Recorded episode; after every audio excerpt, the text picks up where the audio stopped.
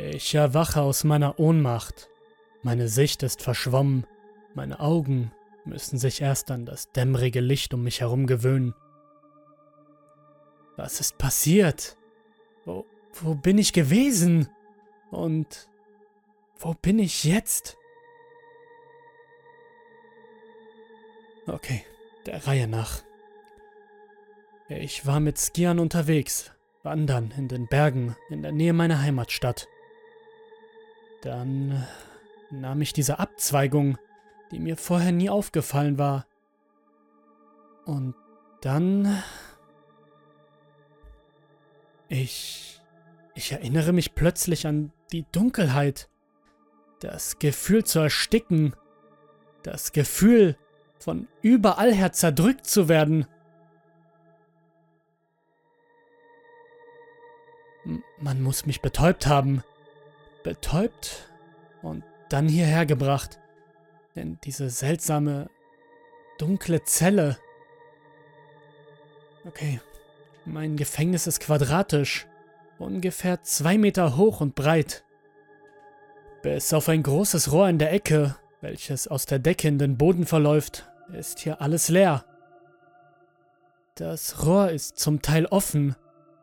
Ich bin mir nicht sicher, ob es eine Art Toilette darstellen soll. Das einzige Licht kommt von dem Spalt unter der eisernen Tür, und dem Fenster in Form einer Zahl, das in sie eingelassen wurde. 19. Instinktiv stehe ich auf und hämmere dagegen, schrei nach Hilfe, doch höre keine Antwort. Wieder und wieder trete ich auf die Tür ein, bis meine Füße schmerzen und meine Handknöchel blutig sind und ich erschöpft zu Boden sinke. Die Tür hat nicht einmal einen Kratzer. Ich werfe einen Blick auf meine Arme und meinen Körper. Ich trage nicht mehr meine Winterjacke von gestern oder den Tag, den ich für gestern halte. Stattdessen hat man mich in eine schlichte Hose und ein Oberteil aus einem Material gesteckt, das wie weißer Filz wirkt. Ein seltsam süßlicher Geruch geht davon aus. Schuhe trage ich keine. Überhaupt riecht die ganze Zelle irgendwie süß, als würde man mich in einer Bonbonfabrik gefangen halten. Noch ein paar Mal versuche ich auf mich aufmerksam zu machen, doch sind meine Versuche von ebenso wenig Erfolg gekrönt wie zuvor.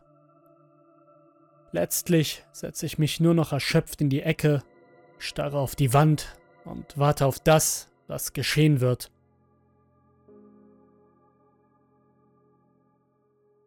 Tag 2 Ein ohrenbetäubendes Krachen reißt mich aus meinem Schlaf.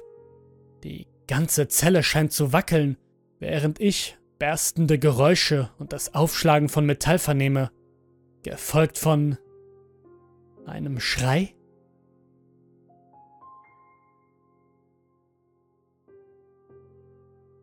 Ich eile zur Tür und lausche dem fernen Kreischen einer Frau. Ich versuche einen Blick durch das Fenster zu werfen, doch ich sehe niemanden und die Schreie sind abrupt verstummt. Dennoch versuche ich etwas durch das Fenster zu erspähen. Gute 50 Meter entfernt liegt eine Felswand, die von irgendeiner externen Lichtquelle beleuchtet wird. Ich sehe weder Boden noch Decke, schlussfolgere aber, dass sich mein Gefängnis in einer gewaltigen Höhle befinden muss. Was ist das nur für ein Ort? Eine Art Geheimgefängnis? Geht es hier vielleicht um Menschenhandel oder geheime Experimente?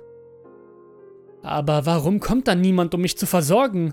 Und was war dieses krachende Geräusch? Von den vielen Fragen brummt mir der Schädel und ich setze mich zurück in meine Ecke. Ein wenig später werde ich von einem plätschernden Geräusch aufgeweckt. Wasser fließt das Rohr hinab.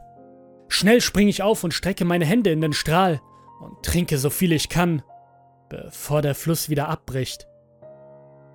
Die Frage nach dem Zweck des Rohres wäre damit geklärt. Bleibt nur noch etwa 100 andere.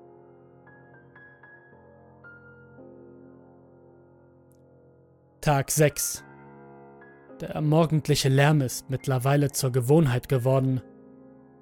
Es passiert täglich, wenn auch nicht immer zur gleichen Zeit. Krachen, Schreie, Stille.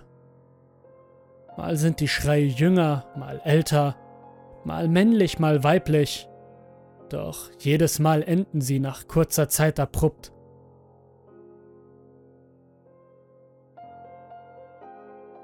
Durch das Wasser aus dem Rohr muss ich zumindest nicht verdursten. Doch der Hunger wird immer unangenehmer. Auch die erneuten Untersuchungen meiner Zelle haben nichts erbracht, außer der Gewissheit, dass ich hier nicht herauskomme. Ich habe keinerlei Werkzeuge, die Wände sind glatt und massiv. Das Rohr ist als Fluchtweg zu schmal und außerdem weiß ich nicht, ob es überhaupt zu irgendeiner Art Ausgang führt. Ich komme hier nicht raus. Tag 9. Ich sitze seit Stunden in meiner Zelle und halte mir die Ohren zu. Diese furchtbare, laute Musik, alte Weihnachtsmusik aus den 50ern oder 60ern, dröhnt in einer solchen Lautstärke durch die Höhle, wie die Musik bei einem Rockkonzert. Have yourself a merry little Christmas, brüllt Frank Sinatra und durchdringt die sonst so schalldicht scheinenden Wände. Erst nach Stunden hört es auf und mir klingeln noch lange die Ohren in der plötzlichen Stille.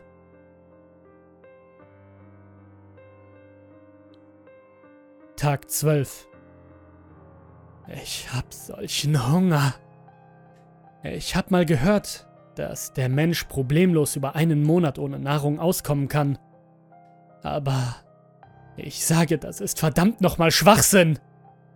Ich muss etwas essen und zwar jetzt. Der süßliche Geruch macht es nicht besser. Ich habe schon angefangen, die Wände abzulecken, doch sie schmecken nach nichts außer Stahl und Schmutz. Ich denke schon darüber nach, meine eigene Kleidung zu essen oder ein Stück von mir selbst. Ich glaube, ich werde verrückt. Nein, ich weiß, ich werde verrückt. Tag 14 Heute habe ich es getan. Ich habe mir selbst in den Arm gebissen. Meine Zähne waren nicht stark genug, um tatsächlich ein Stück Fleisch herauszureißen, aber dafür ein Stück aus dem filzigen Stoff meiner Kleidung und es schmeckte süß, fast wie Zuckerwatte. Ich dachte nicht lange nach. Ich streifte mir das Oberteil ab und aß. Ich riss es mit den Händen und Zähnen auseinander und schlang es runter, und es kam mir vor wie ein verdammtes Festmahl. Zum ersten Mal, seit ich hier bin, lächle ich. Ich weiß nicht, ob das ein gutes Zeichen ist oder eines von schleichendem Wahnsinn, aber ich genieße das kurze Gefühl des Glücks. Als ich halbnackt und halbwegs satt in einer Ecke meiner Zelle sitze und lächle. Tag 17. Das kurze Hochgefühl verflog so schnell, wie es gekommen war. Noch mehr Nachdem ich mich an das durchgängige deprimierende Nichtstun und das Hungern gewöhnt hatte, an das bisschen Alltag, das ich hier drin durch die tägliche Folge von Krachen, Schreien und die wenigen Minuten, in denen Wasser durch das Rohr fließt hatte, wurden mir nach dieser kurzen Besserung erst wieder bewusst, wie schrecklich und aussichtslos meine Lage war. Ich hätte mir den Rest der Zuckerwattekleidung gut einteilen sollen. Doch tatsächlich habe ich auch die Hose schon, bis auf einen kleinen Lendenschutz, komplett aufgegessen. Selbstmord scheint mir mittlerweile nicht mehr nur eine Option, sondern der einzige Ausweg zu sein. Es ist nicht mal so, dass ich davor zurückschrecken würde, mein Leben zu beenden. Mir fehlt schlicht die Stärke und Willenskraft, um mich selbst im Wasserstrahl des Rohres zu ertränken oder mir an der glatten Zellenwand den Schädel einzuschlagen. Morgen werde ich den Rest meiner Hose essen und dann werde ich darauf warten müssen, bis ich endlich verhungere. Tag 19 Heute Nacht habe ich geträumt, ich wäre wieder zu Hause. Es war kein besonderer Traum. Ich war einfach nur zu Hause in meinem Haus, auf meiner Couch und sah mir irgendeinen Weihnachtsfilm im Fernsehen an. Gott, es kommt mir wie eine Ewigkeit vor, seit ich mich entschied, von zu Hause loszugehen, um einen kurzen Spaziergang mit meinen Skiern zu machen. Ich musste tatsächlich meinen inneren Schweinehund überwinden, musste mich selbst überzeugen, dass mir etwas Bewegung an der frischen Luft doch sicher gut tun würde. Ich würde drüber lachen, wenn es nicht so furchtbar wäre. Ich kann nicht anders, als mich selbst zu schlagen, mich zu kratzen und mir in die Hand zu beißen, halb um mich abzulenken, halb um mich zu bestrafen als sich die Zelle plötzlich verdunkelt. Ich sehe kurz etwas Großes, Hautfarbenes vor dem 19-förmigen Fenster, bevor die Tür mit einem Krachen aus den Angeln gerissen wird und mir entgegenfliegt. Eine riesige Hand streckt sich in die Zelle hinein und tastet nach mir. Ich versuche zu fliehen, doch die langen, knochigen Finger reichen bis in den hintersten Winkel des Raumes, umschließen mich und reißen mich aus meinem Gefängnis. Der feste Griff der Hand presst mir die Luft aus den Lungen, als sie mich hunderte Meter hoch durch die Luft trägt. Endlich sehe ich das ganze Ausmaß des Gefängnisses. Es ist bunt, eine Art frei an den Wänden hängendes Hochhaus mit Dutzenden Zellen wie meiner die scheinbar völlig zufällig beziffert sind. Viele sind ebenfalls aufgebrochen. Doch mein Blick auf das Gefängnis bleibt kurz, denn schon werde ich in der Luft gedreht und sehe, wer mich festhält. Fast mein halbes Blickfeld füllt das faltige, haarige, aber doch menschenähnliche Gesicht aus. Über eine Nase, die nur aus zwei riesigen Löchern besteht, starren mich zwei fenstergroße, von gewaltigen Adern durchzogene Augen an. Darunter wird das halbe Gesicht von einem langgezogenen Grinsen ausgefüllt, dessen Zähne so schief und verwittert sind wie ein altes Mauerwerk. Ich schreie, schlage und beiße in den obersten der langen Finger, doch es ist vergeblich. Mir schlägt ein verwesungsartiger Geruch entgegen, bevor das Wesen mich in seinen Mund steckt und meinen Kopf zwischen seinen Zähnen zermalmt. Es zerkaut das kleine Menschlein zwischen seinen Zähnen. Es schmeckt süß, aber auch ein bisschen würzig von dem Schweiß. Dann leckt er sich mit seiner Zunge die Reste aus den Lücken heraus. Er wirft einen Blick auf den bunten Kasten an der Wand seiner Höhle und die noch wenigen verschlossenen Türchen daran. Jetzt muss er nur noch fünfmal schlafen. Dann ist endlich Weihnachten.